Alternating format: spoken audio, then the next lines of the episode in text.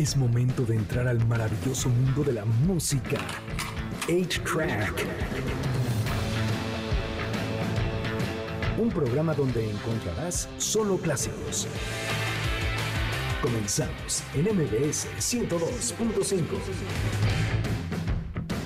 Bienvenidos a una nueva emisión de A-Track. Mi nombre es Checo Sound. El día de hoy es sábado 22 de julio. Son exactamente las 7 con 1 de la noche. Y este sábado yo estoy súper contento porque después de no sé cuánto tiempo, años sí, eh, regresa Beca Duncan, ¿cómo no? Hola, hola. Oye, como tres años, yo creo. Una Un pandemia. chorro. Sí, nos creo que hasta fue como un año antes de la pandemia. Sí, sí. Yo creo que ¿Cuánto sí. tiempo sin vernos? Oye, sí, qué emoción. ¿Qué tal te fue en la pandemia? ¿Horrible también? Muy feo. Sí, encerrada verdad, todo el sí. tiempo, nada de... Eh, nada. No tanto encerrón, pero pues sí estuvo, estuvo. Gacho, ¿no? Sí, Pero ya por fin gacho. ya estamos afuera, ya otra vez ya como medio recuperando el tiempo perdido, ¿no? Mira, tampoco es que yo sea muy social, eh, mi checo. O No. sea, yo sí puedo estar en mi casa, la verdad es que lo prefiero. A mí me daba como de, de, de- me voy a salir a caminar y empezaba a caminar allí en Reforma así como de ya bueno que sea y con el cubrebocas que parecía como que te ibas a asomar y te iba a agarrar como de lo de- así de claro ven acá ya te voy a contagiar y no ya y todo vacío y entonces pues era como padre. Bueno, eso era una experiencia loquísima, ¿no? Yo que Sí. sí, salía a la calle por mi chamba, por el programa que Sí, hago, sí, que lo grabamos en la calle.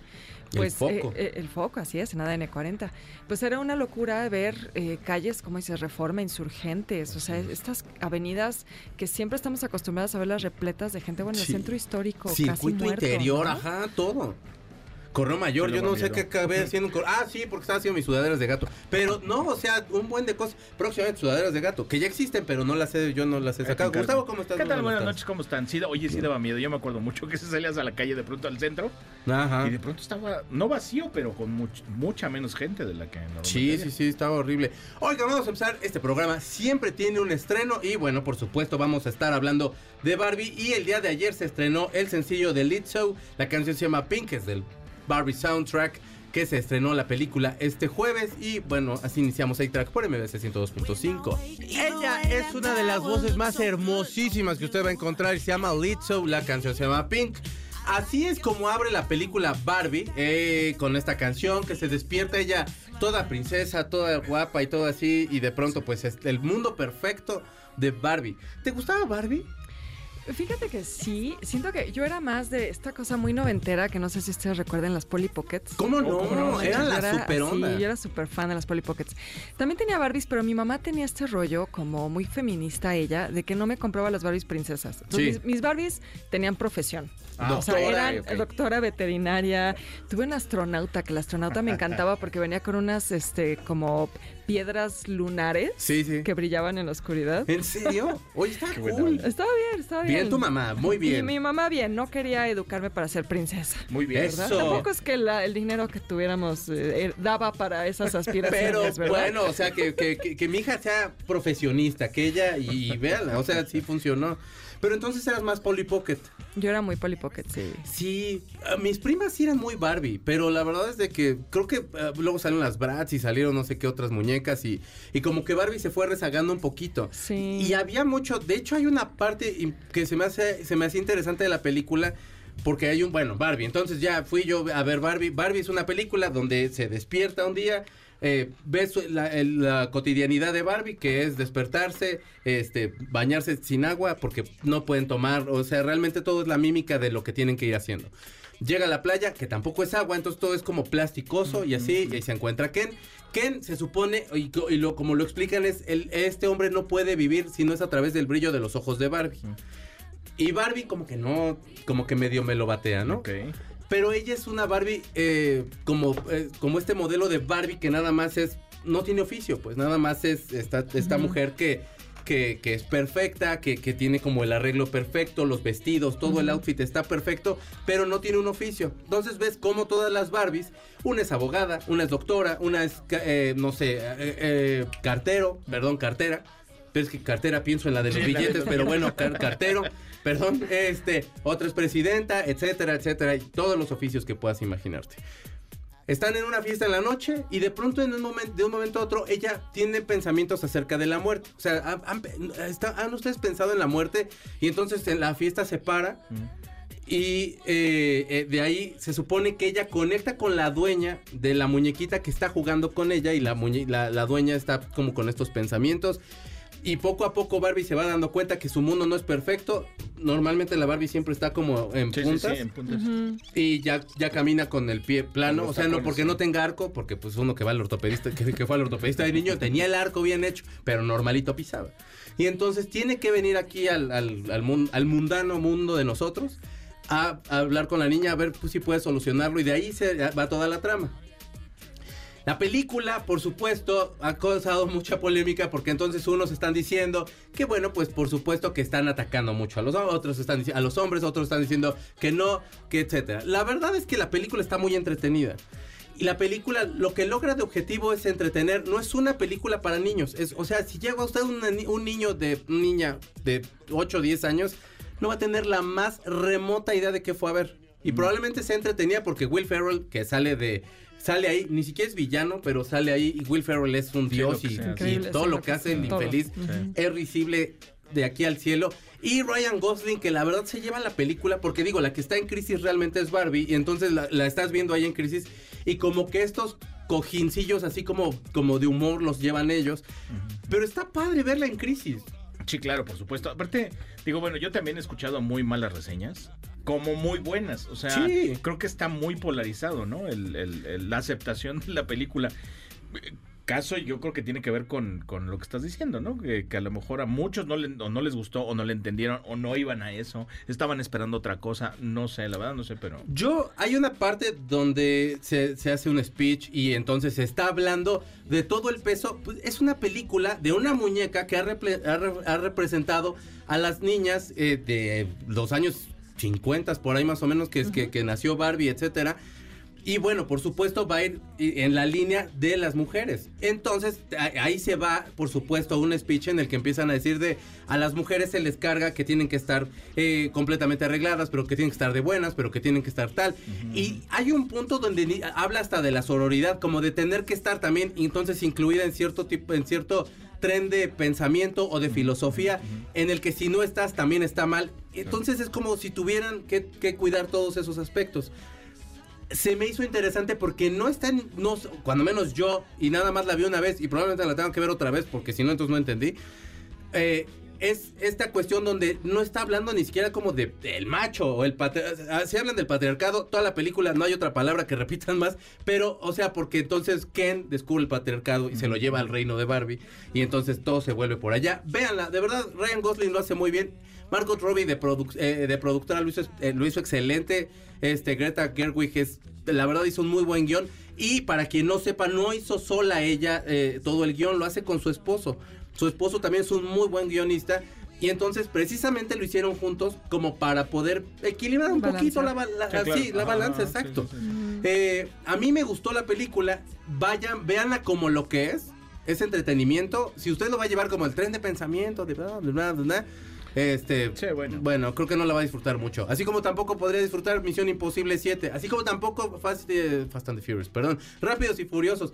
Así como todas esas películas. O sea, no le van a cambiar la vida. Nada más es una propuesta de entretenimiento y ya. ¿Tú la irías a ver? Fíjate que sí, al principio me daba un poco igual, pero justo viendo todo el revuelo que ha causado, sí me dan ganas. Sí. Y Es como dices, pues para pasarla bien un Claro. rato, ¿no? Sí, ya. sí, sí, sí. Y aparte, no nada más se centra en ella. O sea, el, el- también la crisis que tiene Ken de, de, eh, güey, o sea, eh, yo vivía por ella y de pronto como que empieza también ya a cuestionarse todo eso. Entonces creo que, según yo, porque es una muñeca, insisto, enfocada en las niñas de esos entonces y en las mujeres, aunque yo tengo mis Barbies de David Bowie y tengo unas que también tengo de mercadito todavía, de cuando estábamos en la universidad, y mis videos de televisión, imagínate. Y las he cuidado, ahí están. Pero bueno, vaya y vea Barbie si, si, si de verdad tiene como ganas de entretenerse y como ver un poquito como la propuesta que tiene.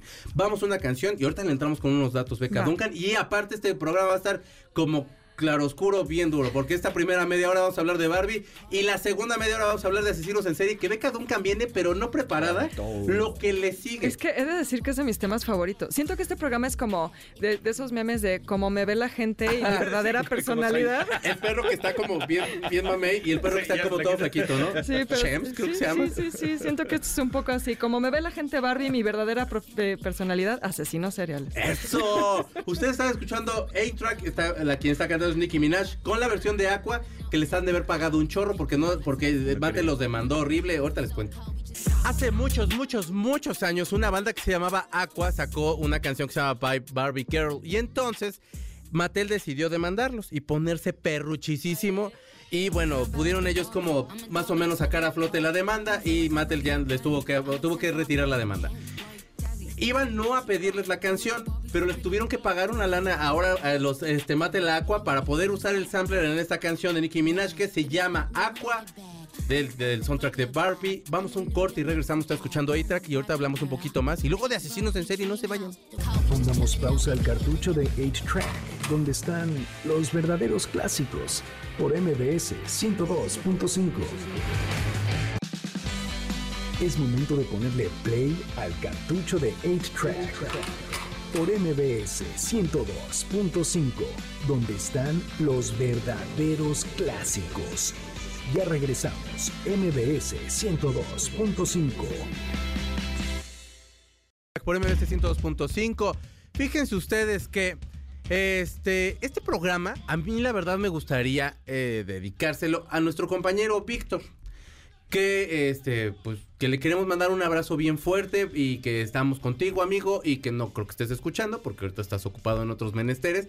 Pero te mandamos un abrazo bien grandote y sabes que se te quiere y que, y que, y que se te aprecia y que se te abraza y que todo lo demás. Y aquí andamos, hermano. Y bueno, fíjense ustedes que tengo un pase doble para el tributo a Coda y el rock en español por Javo Drago, la voz de Coda. Que va a estar este 19 de agosto a las 9 de la noche en La Maraca, que es un gran lugar. Porque aparte también tengo boletos para la Casta Nieda. O sea, y que están sonando de fondo. Que Gustavo acaba de descubrir que sí le gusta mucho la castañeda. ¿Te gusta la castañeda, Beca Duncan? Fíjate que yo nunca fui muy de rock en español. ¿No? No. ¿Cómo crees? Tú sabes Santa Sabina, de esos grupos como que no tanto. O sea, sí, pero no tanto. No tan ¿eh? clavado. No tanto, no, no. Vamos a ver a la Castañeda para que hagas las paces con, con el rock en español. ya, les, ya les maté, ¿verdad? Pero pues, no, mi, no, mi no, sinceridad Gracias. No, absoluta. no es cierto, no para nada. No, no, no, pero, o sea, los boletos están bien codiciados y tenemos un pase doble para la Castañeda este 5 de agosto a las 9 de la noche en La Maraca. Estos dos que tengo, o sea, los pases para eh, los del tributo a Coda y para la Castañeda me los pueden pedir, o bueno, se los pueden pedir más bien a Corina en Facebook, A-Track Clásicos, por inbox le dicen, Cori, yo quiero irme a ver a la Casta, o yo quiero irme a ver a Javo, este, a Java, perdón, Drago, y ya quítenos lo de las manos porque si no nos vamos a ir. Y la maraca la verdad está como súper céntrico entonces podríamos mejor irnos. No les damos ya nada no Se pone bueno el ambiente en la sí Maraca, ¿eh? no les damos nada. Mejor no nos quiten nada. Gracias. No es cierto no. Oigan bueno entonces vayan y vean Barbie si quieren y, y- y- y bueno sí escuchen todas las críticas que hay acerca de pero no se dejen tampoco llevar tanto por los críticos, ¿no? De pronto como que cada quien le da perspectiva. Mejor vayan, véanla y háganse su propio... Sí, yo creo que siempre es mejor ver las cosas y uno Sí. decidir, ¿no? Sí, sí, sí, sí, sí. Y bueno, fíjate que yo me encontré que Barbie está, eh, es la primera muñeca, la primera muñeca Barbie se le asignó la tarea al diseñador de Mattel, Jack Ryan, que era ex alumno de Yale y él trabajó por una empresa aeroespacial. Y entonces este vato, antes de diseñar a Barbie, hizo el misil Hawk y el Sparrow Number 3. Ah, Hacía mira bombas este vato. Órale. Y está basada en una, mu- en una muñeca Sí. alemana que se llama Lily. ¿Te, te sabías esa? Sí, claro, ¿Quieres contarnos claro, claro. ¿Quieres eh, profundizarle un poquillo? Pues sí, fíjate que es una historia interesante porque la creadora de Barbie, que se llamaba Ruth Handler, ella era esposa de un ejecutivo de Mattel. Y ella llevaba un rato eh, proponiendo que se hiciera una muñeca eh, para niñas, pero que fuera una adulta. Sí. porque en ese momento todas eran, eran niñas o bebés, ¿no? Pero pues como que no pegaba. Y entonces viajaron a Alemania en 1956 y vieron esta muñeca, eh, la Bild Lily. Y bueno, Bild era por el nombre de la revista donde salía la tira cómica original donde aparecía este personaje de Lily. Pero es muy interesante la historia porque Lily no era una muñeca para niñas, era una muñeca para adultos. Y en realidad era un poco satírico, eh, porque bueno, el personaje de Lily era eh, como esta especie de femme fatal, ¿no? Esta mujer que es profesional, ¿no? Que tiene su propia vida, que es libre, que no necesita casarse, que es súper seductora es guapa, sabe lo que está haciendo y no tiene ningún empacho en utilizar a los hombres para lograr lo que quiere, ¿no? Y entonces se vendían estas tiendas como de tabaco, que bueno, creo que todavía siguen existiendo algunas, son muy populares, sobre todo en, París, las puedes encontrar en todos lados. Y entonces se vendían este tipo de tiendas para que los hombres se compraran a su Lily, ¿no? Y eh, también la revista en algún momento hizo una campaña para que se las regalaran a sus novias pero pues como pues, sucede de pronto, eh, algún, algún padre irresponsable la dejó por ahí en la casa y la tomó el chamaco y entonces de pronto también se convirtió en un juguete muy socorrido por los niños, pero era más como una muñeca como de moda, ¿no? Se empezó a surgir como ropa para ella, pero era como esta mujer moderna. Y entonces en ese momento, cuando Ruth Handler la ve, compra tres se las regresa a Estados Unidos y se las muestra a los ejecutivos de Mattel para decirles como de ven, ven, esto es a lo que me refería, ¿no? Y bueno, deciden finalmente sacarla. Eh, no sabía el dato del diseñador, me parece, me parece un, gran, gran dato. Y bueno, tiene un éxito eh, de inmediato, pero esta parte como sensual que tenía la Lily original, que de hecho si ustedes ven el, el, diseño de la Barbie, de la primera Barbie que sale en 1959, y la Barbie, eh, perdón, y la Lily, es súper parecido. De hecho, la, empresa alemana eh, demandó a Mattel en los años 60 eventualmente porque ellos pues mostraban el producto como una invención suya. Eh, si ustedes lo ven, es, muy parecido el diseño y entonces en ese sentido, eh, pues sí era como esta mujer muy seductora. De hecho, tiene como los ojitos de ladito así como medio coquetona en la primera versión, ¿no? Eh, y entonces hubo mucho escándalo porque obviamente las buenas conciencias sentían que cómo era posible que esta muñeca se le iba a presentar a las niñas como un modelo a seguir, ¿no? Cuando si ustedes piensan las muñecas anteriores que eran bebés, pues tenían más este sentido de irle inculcando a las niñas desde muy chicas la maternidad. por supuesto. Mientras que la Barbie, de hecho, eh, incluso la primera Barbie es muy provocadora porque aparece con un, traje de baño, un traje de baño, un traje de baño de rayas así, blancas y negras. Entonces, sí hubo un movimiento fuerte para no permitir que se vendiera entre niños porque pues sí tenía todavía esa connotación sensual, ¿no? Fíjate que me llamó mucho la atención, por supuesto, este, este factor, porque aparte yo creo que no hay como gente más mocha que los estadounidenses. Ah, no, sí, sí, sí. Y por supuesto que era como súper choqueante porque, como dices, es, es, esta mujer totalmente liberada y acá es como este empezar a abrir esa puerta a una mujer independiente, a una mujer que ya trabaja, que tenga un oficio. Y precisamente lo que leía también es que pasaron como 10 años para que la Barbie saliera sonriendo, aunque sea ligeramente. O sea, que el ceño fuera un poco más amable. los ojos al frente también. Sí, pero yo supongo que tendrá que ver también con la demanda, como para a lo mejor hacerle algunas alteraciones precisamente a lo mejor al diseño, podría ser. Sí, sí hubo alteraciones, sobre todo para hacerlo un poco más amable para, para las niñas. También eh, en años más recientes se ha hecho una alteración al, al cuerpo, ¿no? Porque digamos que una de las primeras críticas que también se ha hecho a Barbie es que em, pues lo que nos presenta es un modelo de belleza imposible. Claro. Sí. Em, de hecho, por ahí leí que hubo un estudio en Finlandia eh, hecho al inicio de los 2000 que decía que eh, las características físicas de Barbie en una mujer real significaría que no, no podría menstruar. O sea, porque no tendría, digamos, la, la, grasa, tendría problemas hormonales, pues tendría toda una serie de complicaciones. Sí, por supuesto. Eh, entonces, eh, a raíz de muchas de esas críticas, sí se ha modificado un poco, la cintura ya no es tan pequeña, eh, las caderas también creo que se han reducido y, el busto también se ha reducido, ¿no? Pero fíjate que esto creo que es muy interesante si pensamos como la tensión en la que se ha jugado el personaje de Barbie, mm. porque por un lado es la parte, em, como bien dices, de la mochez, ¿no? Que claro que los gringos son súper muchos. Además está en su historia, no hay que olvidar que, a ver, los, los primeros migrantes a ese territorio eh, son puritanos, claro. O sea, vienen de esa tradición. Pensemos en los juicios de Salem, ¿no? Entonces, bueno, es, está muy arraigado en su cultura desde hace mucho tiempo. Em, pero es como esta parte donde hay una parte como feminista, por decirlo de alguna manera, que desde una perspectiva de género dice, eh, le están eh, metiendo a las mujeres un modelo de belleza que es irreal, ¿no? Y que genera como esta figura hipersexualizada de la mujer. Pero por otro lado también hay muchas defensoras de Barbie que dicen, a mí como niña, Barbie me dio la posibilidad de ver que había otras oportunidades para las mujeres. Por que el ser madre no era la Sí. única, ¿no? Sí, Porque sí, entonces ya no solo podías jugar con el bebé, sino de pronto podías jugar con esta mujer independiente, que sí al inicio es muy la Barbie, como dices, el personaje de Margot Robbie, que solo es guapa Sí, y sí, se sí. viste bien, Y ya. pero poco a poco empieza a aparecer la Barbie como profesionista. ¿no? Es que precisamente ella es como esta primer Barbie que sale de hecho hasta con este traje de baño de rayas y Sí. tal. Y por supuesto se abre como el panorama para que el eh, no, no hay límites. Puede ser presidenta, puede ser, eh, eh, no sé, plomero, lo que sea.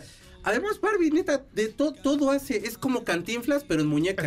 Y, y lo que te iba a decir, o sea, lo que estabas diciendo precisamente desde el principio, la Barbie astronauta, ¿no? Sí. Que se puso de moda desde el sesenta y tantos, 64, Llegó 65. dos años antes a la luna que, Es- que los exactamente, ¿no? Llegó, llegó yo primero. Llegó primero. Eso es bien importante. Es más grande que tiene dos años, es dos años más grande que Ken y se supone que sí y que han cortado y que han, se han divorciado y no sé qué, pero regresan y aquí sí, la verdad, pues sí me quedó a deber mi Ken. Vamos a una canción, por supuesto, esta es la canción, digamos, central y el primer sencillo que salió es la mujer más hermosa que ha pisado esta tierra, que es Dualipa, con la canción Dance the Night, que es un rolón. Suena mucho a todas las canciones que tiene, pero de verdad está bien bonita. Está escuchando ahí track por MB 102.5. El primer sencillo de este soundtrack fue Dua Lipa con esta canción que se llama Dance the Night, que la verdad es un rolón y bueno, pues véanla y la película eh, tiene muchas sorpresas. Para no quemar, ¿no? Porque luego sí te odian bien feo.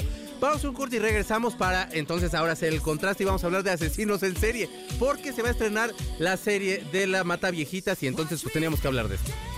Pongamos pausa al cartucho de 8-Track, donde están los verdaderos clásicos, por MBS 102.5. Es momento de ponerle play al cartucho de 8-Track, por MBS 102.5, donde están los verdaderos clásicos. Ya regresamos, MBS 102.5.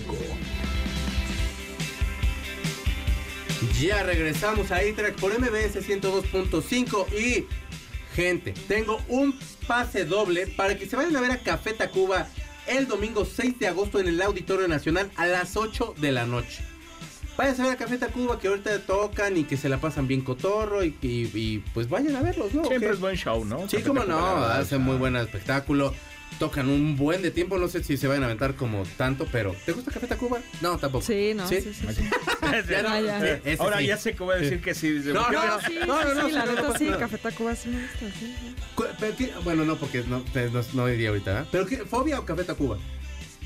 Ay, qué difícil pregunta. ¿Verdad? Yo Sí. también, pero siempre voy con fobia. Pero es Creo que que porque, sí iría más por porque fobia. los amo desde niño. Ah, yo pues, sí pues, soy más Café Tacuba. Sí, La verdad, sí. Qué bueno. Gustavo haciendo aquí el equilibrio. ¿Tú también Perdón. fobia? Yo creo que soy más fobia, sí, sí, sí. Eso. Corina, ¿tu fobia o Café Tacuba? ¿Fobia? Obvio también. Y, pero Gustavo hace equilibrio. Perdón. Pero llévense los boletos porque de verdad Café Tacuba hace de los mejores espectáculos y Sí. se ponen muy buenos los conciertos, sí, ¿no? sí, sí, Sí, sí, sí. sí. Llévenselos de Facebook Extra Clásicos, díganle a Corina qué canción de Café Tacuba quieren escuchar y ya se los dan, para que ya usted no sufra. Y bueno, les dijimos que íbamos a hacer como ahí como unos claroscuros porque esta semana en Netflix sale la serie de La Mata Viejitas.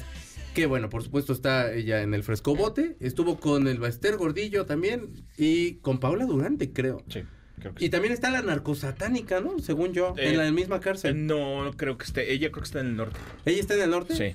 Bueno, en la Creo, narcosatánica, ¿eh? No sí, ahí si va usted por la... No me acuerdo qué río es. Pero bueno, por allí, por la colonia Cuauhtémoc, ahí vivían y ahí se hizo la balacera y se murió gente y todo el rollo. Pero bueno, La Mata Viejitas creo que puede ser un documental bastante interesante porque como que en México ha entrado súper bien como las historias de asesinos en serie, aunque hemos tenido muchos desde hace tiempo, ¿no? No, sí, tenemos una larga historia. Solo quiero hacer un paréntesis para decir que me leíste la mente porque te iba a decir, tienes que poner Psycho Killer cuando hablemos de esto. Ahí está. Ahí está. Ahí está. Eh, sí, sí, pues la Mata Viejitas, yo creo que es de los casos más conocidos, eh, pero como bien dices, tenemos pues una larga historia, ¿no? Pero creo que es de los casos más famosos porque, pues porque sus víctimas eran pues lo más vulnerable Sí. y también lo más querido, ¿no? O sea, mujeres eh, mayores, mujeres de la tercera edad, eh, pues, o sea, creo que todo el mundo tiene como en gran estima a su abuelita. Claro. Sí, Entonces sí, creo que eso lo hizo un caso muy, muy choqueante. Sí. Porque aparte, bueno, e- ella era una mujer que venía de una casa de muchos maltratos Intentó hacer muchas cosas, creo que hasta la lucha libre, bueno, no Era creo. luchadora. Hasta Era la luchadora, lucha libre sí. le Sí, entró sí, sí, este, se hacía llamar la dama del silencio. Y se ve bien ruda. O sea, sí, hubiera, yo, sí lo hubiera armado. No, yo, no, yo creo que sí la armó. Sí la armó, pero, Pero- era pero como, no no, llegó profesional. tan a lo mejor no tan famosa, Era como ¿no? más amateur. Sí, exacto, exacto. tema, pero sí, sí. Pero sí, se- sí se dedicó a eso un tiempo. Sí, sí, de sí hecho, peleó. así era como los sometía, ¿no? O sea, les hacía como una llave sí, claro. y básicamente los asfixiaba. Llegaba a las casas y entonces hacía, eh, digamos que hacía como alguna cuestión ahí de... Como de enfermera, De, enfermeras, como de- que iba de parte del tenía estudios en enfermería. Sí, exacto, O sea, sí, sí sabía hacerle a la, a la finta. Se digamos, lesionó ¿no? la espalda, sí es cierto, se lesionó la Ah. espalda en la lucha y fue que ya perdió la carrera. Perdió la carrera en la lucha, exacto. Pero como tenía estudios en, en enfermería, entonces pudo, pudo seguir. eh, bueno, más bien pudo eh, eh, engañar a sus víctimas con eso, ¿no? Entrarle su nuevo oficio que era asesino en serie. Pero fíjate que esto de, de la lesión en la espalda, es que qué bueno que lo, que lo recuerdan porque es, es muy importante. O sea, su gran pasión en la vida era la lucha libre. Sí. ¿no? Y no solo eso, sino que también era la manera en la que mantenía a sus hijos, porque era madre soltera. Sí. Entonces, el, el trauma de haber perdido, pues, esa posibilidad, uno, de, de, pues, mantener a su familia y Sí, dos, sí. de perder su gran pasión, eh, pudieron haber sido algo que detonó. Claro, Digo, obviamente yo no soy este, psicóloga, No, pero- psicoanalista ni nada, pero es como uno de los detonadores de los que se habla muchas veces en su historia, ¿no? De hecho, se, se maneja mucho que la psicología del asesino en serie es porque tuvo una madre abusiva, en el caso de los hombres, que tuvo una madre abusiva, una madre como sobreprotectora, pero, pero muy enfermiza la relación. Y entonces, eh, pues empiezan a matar. Digo, penosamente siempre ha sido este, sexoservidoras con las que siempre se van. Sí. Pobres, porque la verdad, pues, oye, Sí, o sea, son sí, mujeres que de alguna forma así de con hijos y conviviendo con la mamá y la mamá cuidando a los hijos y la mujer se sale y se topa, ahorita vamos a hablar de algunos, mexicanos todos, por supuesto, para que se sienta usted bien orgulloso. Y entonces, en este caso lo que de hecho lo que dicen es que es como un son como rarezas que hayan mujeres eh, asesinas seriales. Sí, de hecho es, muy poco común. Yo, yo les recomendaría, hay un, un libro muy muy bueno de una periodista que se ha dedicado a investigar eh, a las mujeres que cometen crímenes, que se llama Tori Telfer, se llama Damas Asesinas, lo edita en español Impedimenta, y ella eh, estudió varios casos históricos, hasta, fue hasta el siglo XVII, etcétera, ¿no? De mujeres eh, asesinas. Y justo ella hace un, un análisis muy interesante de cómo eh, no es que es menos frecuente, pero no es que sea raro. Sí existen mujeres asesinas y Mm. existen muchas. Pero nos cuesta más trabajo, según su interpretación, nos cuesta más trabajo eh, en general como sociedad aceptar la violencia cuando viene de mujeres. Claro. Ok, claro. O sea, como que claro, tendemos a pensar a la mujer como la víctima. Sí, por supuesto. Y entonces cuando una mujer es la que comete un crimen, además un crimen de mucha violencia, es algo que no podemos entender. O sea, nos parece algo eh, que, digamos, a los hombres, aunque obviamente hay, se, les, se les condena y demás, pareciera más permisible, ¿no? Sí, Sí. por supuesto. O más comprensible, ¿no? Porque pues, es- el hombre normalmente es más violento. Bueno, había un asesino en serie que, eh, que creo que acaba, comete unos cuantos, o sea, por supuesto son vidas, y me refiero a unos cuantos, o sea, no como en las cantidades que normalmente de pronto ves asesinos en serie, sobre todo en los Estados Unidos, que están más reportados, no es porque Sí. estén más locos, o sea que sí, pero, o sea, que están más reportados. Pero había uno que, em, que mató a algunas mujeres, y de pronto pues, la solución y la medicina que tuvo, no lo hagan en casa, por favor, nada más estamos contando, fue asesinar a su madre. Sí. Y se curó, y se entregó, y se acabó ahí. O sea, el tipo en la cárcel y tal, y ahí se acabó. Pero, perdóname, te interrumpí. No, nada, eh, nada más iba a decir que para cerrar el, el tema de, la, de Matavijitas, porque ya se nos está acabando el tiempo, Ay, este, eh, la, la Señor señora Zavala, ya deme dos horas, por cometía, favor. hombre, co- cada vez que cometía los crímenes se vestía de rojo. Todos los crímenes los cometió vestido de rojo. Claro, porque también era como vestirse como, como Para la de ocasión. luchadora, ¿no? Para el exacto, ¿no? espectáculo. Como Claro. disfrazarte Sí, o sí, sí, para-.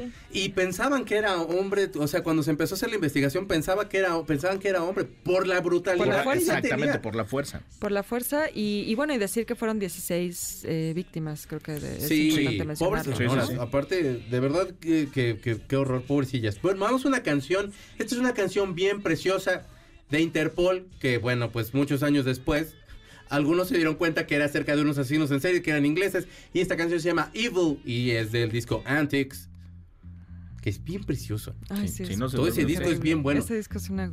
Escúchenlo mucho. Ellos son una super banda que ama venir a México porque aquí es el único lugar donde les cantamos sus canciones y donde los celebramos siempre y donde tocan bien precioso. Y ellos son Interpol, la canción se llama Evil de su disco Antics, que creo que es del 2005, 2004, 2004 creo que es. Ahorita se lo reviso, pero estoy casi seguro. Vamos a un corte y regresamos para seguir hablando, por supuesto, de asesinos en serie mexicanos. Pongamos pausa al cartucho de 8-Track, donde están los verdaderos clásicos, por MBS 102.5. Es momento de ponerle play al cartucho de 8-Track, por MBS 102.5, donde están los verdaderos clásicos. Ya regresamos, MBS 102.5. Y ya regresamos con los Boomtown Rats. Que es una canción bien preciosa, no de asesinos en serie. Es una niña que tenía mucha hueva de levantarse el lunes y empezó a asesinar gente así desde su ventana. Les disparaba. Y pues este Bob Geldof dijo, ¿por qué no hacer una canción? La única que nos va a pegar de, de nuestro grupo. y le quedó bien preciosa. La verdad, qué buena canción. Muy buena ¿no? canción. Sí. Aparte está padre porque es como teatral, así como tiene esta cuestión como, como de... Oye, como musical, Bohemian ¿no? Rhapsody que la pusieron hace Ajá. rato también y que también es sobre un asesino. Sí, Sí, sí, claro. sí, Sí, sí, sí, sí, sí, sí. Killer Queen, que Killer este también, ¿qué digo? Es como, pero vaya.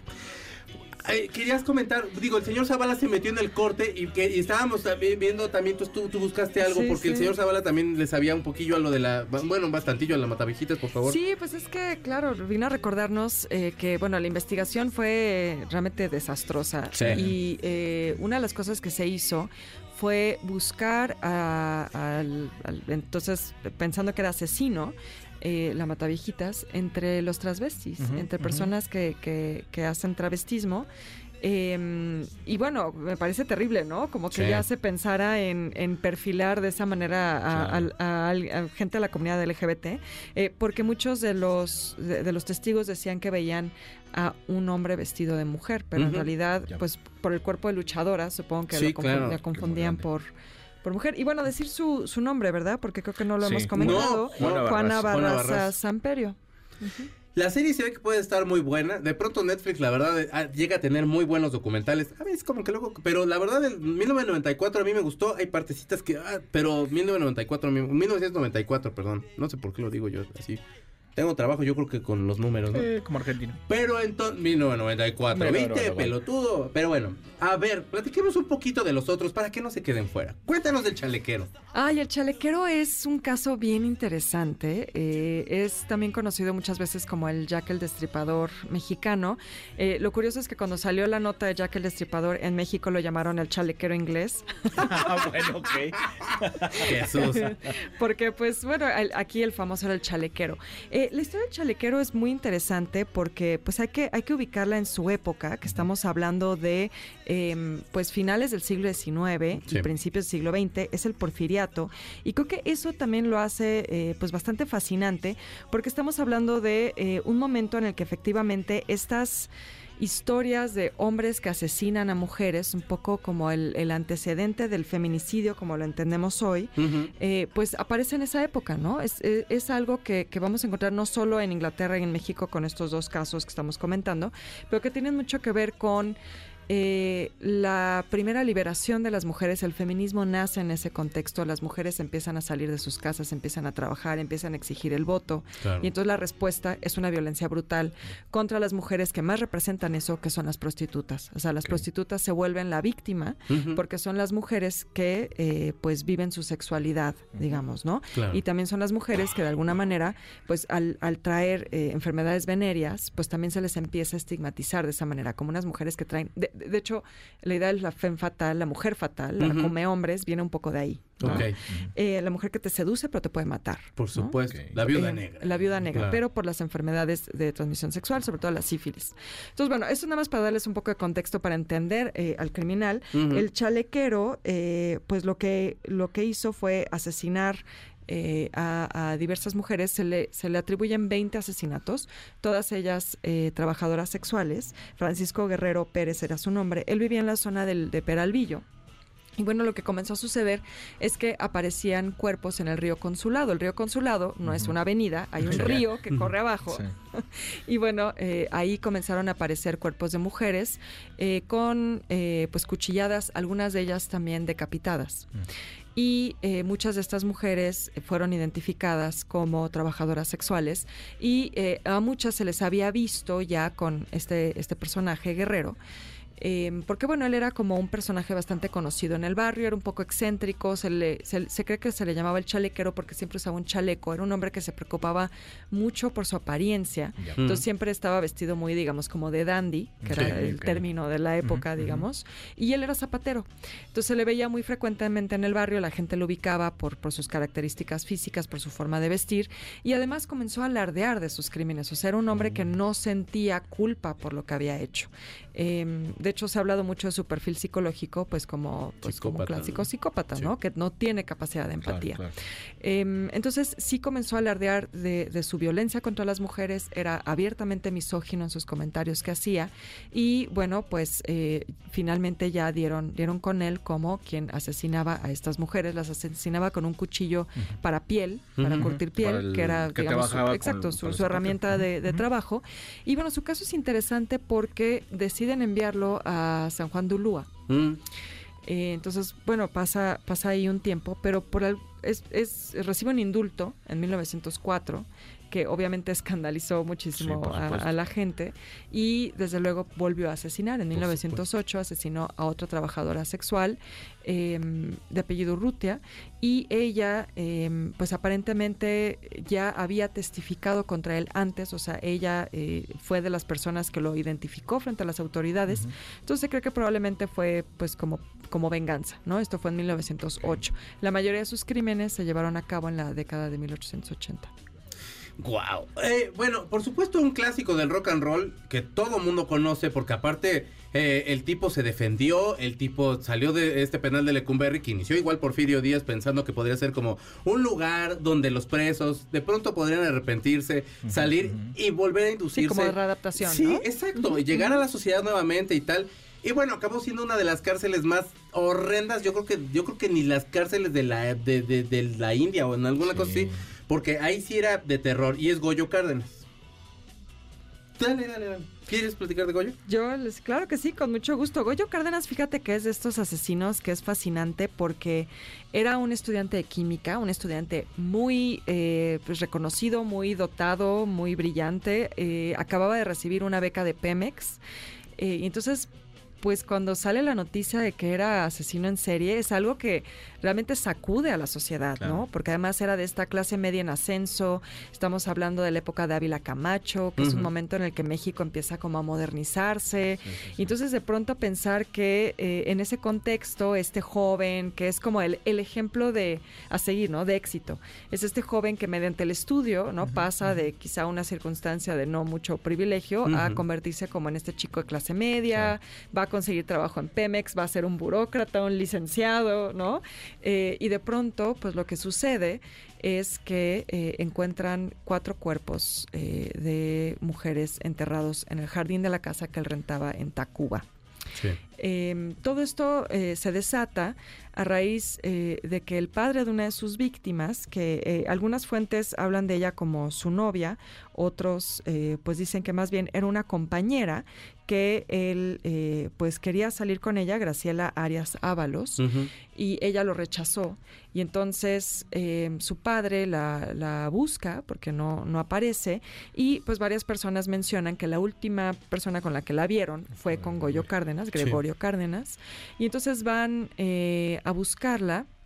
Y bueno, para entonces eh, Goyo Cárdenas eh, pues sabía que ya iban por él porque este, este eh, padre de la, víctima trabajaba muy cercanamente a la policía, tenía un puesto eh, público, eh, era pues eh, tenía un amigo en la policía secreta y pues de esa manera es que él pues sospecha que, van a ir por él y entonces hace una cosa que es realmente increíble, es que se, se mete a un hospital psiquiátrico por, por Sí, para decir que estaba en una enfermedad mental y no eh, lo podían para meter a la entonces excusarse de eso, ¿no? Entonces, muy cerca de su casa, también en Tacuba, en la calle Primavera, había un, eh, un hospital psiquiátrico privado y entonces va y se mete a su hospital y se ingresa y entonces cuando lo van a buscar en realidad lo encuentran ahí. O sea, van a la casa ahí eh, encuentran eh, que él no, es- no está, entonces lo van a buscar al hospital psiquiátrico porque eh, tiene noticias de que se encuentra en el hospital psiquiátrico y ahí él eh, confiesa la muerte de Graciela Arias, dice que se encuentra enterrada en el jardín y buscándola encuentran otros tres cuerpos. Los otros tres cuerpos son de mujeres también trabajadoras sexuales. Y todo esto sucedió en 23 días. Guau. O sea, eh, fue eh, lo que llaman el asesino ráfaga, Sí. que, es, que es un episodio en el que suceden todos los, los Como que encuentra como alguna cosa ahí excitante en estar haciendo todos estos asesinatos y es que empieza a hacerlos tan repetitivamente. Así es. Y bueno, la casa de él, eh, para los curiosos que quieran darse una vuelta, estaba en la calle Mar del Norte número 20, en la colonia Tacuba. Wow. Nada más para cerrar esta porque ya nos tenemos que ir. Eh, la Cámara de Diputados salió, en- él- él salió en libertad, eh, o bueno, obtuvo su libertad en Y 1976. le aplaudieron. Y exactamente en la. Cámara de Diputados le rindieron un homenaje por ser un ejemplo de, de- de readaptación social. Y no. y no. Y no, gente, no, man, no, eso no se aplaude. O sea, o sea no, es un, no es de aplaudir que entonces, ah, ya va a dejar de matar. que No, no, eso no se aplaude. No, no. Pero, pero no. fíjense que el caso de Goyo Cárdenas creo que sí es muy interesante porque, por ejemplo, a diferencia del chalequero, que era un hombre que venía de mucha pobreza, normalmente las explicaciones que se han dado para los asesinos, sobre todo en, en- en- en, digamos, finales del siglo XIX, principios del XX, era lo que tú decías, o una historia de abuso familiar o extrema pobreza. Claro. Sí. Y entonces Goyo Cárdenas sí se ha convertido en un caso muy excepcional porque es alguien que habla bien, que estudia, o sea, creo que por ahí en ese homenaje dijeron, es que se aprendió el Código Penal. Sí, y se supone que hasta Sí. se estudió defendió, ¿no? derecho, Sí. ajá, estudió derecho y entonces eh, lo que creo que pasa con Goyo Cárdenas es un poco lo que pasa con lo que hablábamos de las mujeres. Cuando alguien que es un un ciudadano ejemplar comete una cosa tan brutal, porque a ver, el, el crimen de Goyo Cárdenas, sobre todo el de Graciela Arias, eh, hay que decir que es muy impresionante porque eh, la asesina a golpes en, en su auto, después la lleva a su coche y tiene relaciones sexuales con el cuerpo. No. Entonces, cuando eso se hace público, pues es lo que genera también este shock de Claro. cómo, pero era un alumno ejemplar, ¿no? Es una persona inteligente, Sí. es educada, habla bien. Y entonces creo que eso también explica por qué también hay un poco más de como de, como de, De dolencia, ¿no? Eh, De, de social, pues. sí, o sea, pero ajá. también siento que un poco más de perdón. Ah, Claro. bueno, Él- claro. Él, se, él Ajá. comporta bien. Sí, claro. él, él es, él es una persona de bien. Solo fue un lapso. Ex- y de un hecho, lapsus sí, locus que dice. Cuando se estudia su caso es mucho como eh, en esta discusión de si efectivamente tiene el perfil psicológico de un asesino en serie o si se trata de alguien que tuvo un episodio de locura Claro. Y entonces por eso Detonó cometió en los este crímenes. momento. Y entonces no es no es un psicópata, Guau. ¿no? Es una persona que tuvo un episodio. Beca Duncan, gracias por venir. Ay, ya no, se nos ¿de acabó el tiempo. Muchas Regresa, gracias ¿no? por invitarme. Yo feliz de la vida. ¿Quieres dar tus redes? Claro que sí, a mí me encuentran como Beca Duncan en todos lados. Beca se escribe con V y K y Duncan como los yoyos. ¿Sí jugaron con yoyos Sí. Duncan? Por supuesto. Era yo re bueno. ¿Tú no? No, criatura, pues que tú estás bien ¿Tú qué bebé, pero uno sí le tocó en la primaria.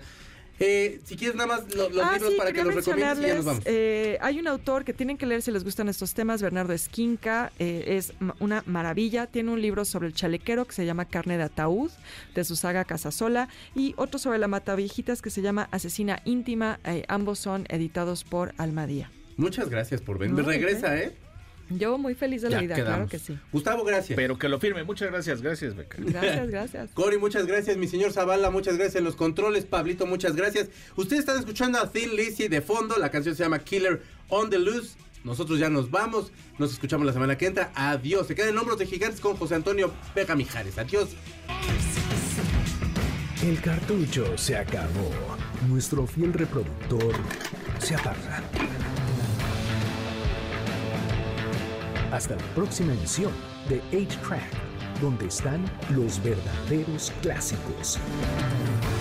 MBS 102.5